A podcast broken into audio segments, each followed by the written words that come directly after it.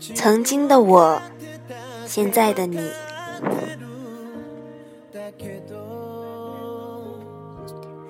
他生小孩了，给我电话的时候已经是第四天。当时给了我电话，可是我关机了。电话里他很激动，这边的我已然不知道该说什么才好。我问：“你在哪里？什么时候生的？健康吗？”他哭了吗？他说：“为什么只有你一个人不关心是男是女？是男还是女？这个问题在我的心里已经被排除到了很远之外。她并不是第一次怀孕，上一次在五个月的时候，胎儿停止发育。小学时的她是初中的校花。”我只是远远跟着躲在后面欣赏的一员。初中时，他是我同桌，那些追逐他的男生对我都很有敬意。高中时，他在隔壁班，难过的时候他会想起我。之前我听别人说过他的感情经历。一般被男生盯得太早的女生，都很难保护住自己。现在的我也是这么认为。我认为他也没有那么好的分辨出究竟何为爱情。他的青春是在溜冰场、镭射灯、舞曲、摩托车、高速公路、栏杆。迪厅、游戏机室留下过多重影子的。后来，他哭着告诉我，他曾经的他是如何对待他。年轻逼仄的爱，一旦到了极致，用力拥抱就变成了暴力，脖颈的吻痕就变成了伤口，亲密接吻变成了最恶毒的语言。形影不离就成了昏暗的囚禁，而造爱之后的孩子，就只能成为记忆中的流水，流向一个一个不知名的寒冷之地。偶尔在睡梦中，他会惊醒，连他也不知道的次数，躺在冰冷病床上，与冰冷器具的撕裂感，像图钉一样。扎在他神经里，眼泪是不可能洗干净的。我从小在医院长大，听说过很多因为子宫太薄而无法生育的结果。他心里清楚这个结果，所以每次眼前浮现出他看到小孩的欣喜样子，我就闭上眼，扭过头去，心里想着。一切一切都会好起来的。他很会玩跳舞机，那时的我们都很会玩跳舞机。没心没肺的我们曾开玩笑：“你不能再跳了，我怕你再跳，小孩就会掉在跳舞机上了。”他也没心没肺的大笑。这种毫无禁忌的玩笑。当唾沫般就咽了下去。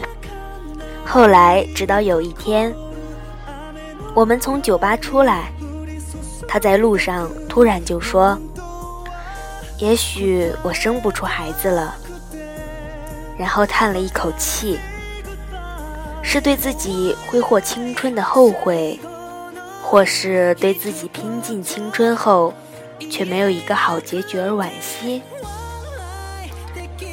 现在的他，是他十年前的相识。他比他大五岁，没有人相信他们会一直走到现在，更不用提生孩子。从大学到毕业，到北漂，在现在，他们也吵架，也分手，他离家出走。他沉迷网络，不问不留。可他也从意气风发的校草，逐渐成为中年发福的男子。这个过程，他一直伴着他度过。他也曾经说，哪怕没有孩子，他也这么陪着他一辈子，这样过下去好了。去年他的婚礼是我主持，当时他已经怀孕五个月。那天我们谁都没有开小孩的玩笑，我们都变得小心翼翼了。有过上一次努力后的失败，这一次谁都不知道结果如何。可是他还是坚强的笑着，将自己喂得胖胖的，也在电话里让我猜他的体重。曾稳坐十年校花宝座的他。为了孩子，最高体重也到了一百六十斤，他不管不顾，为了孩子，一切都豁了出去。他也变了好多，找了一处三居室的房子，购置了新的家具，等着三口之家的到来。九月三日，他电话我，我关机。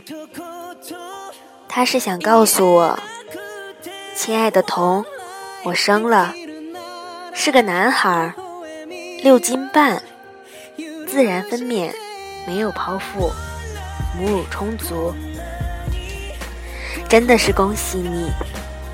我们认识二十二年，在北京的下雨天接到你的电话，听到你说这些迟到的喜悦。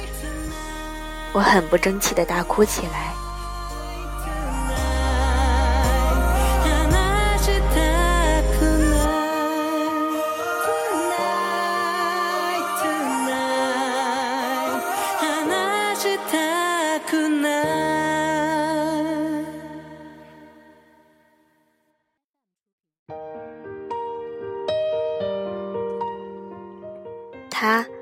我初中的同桌。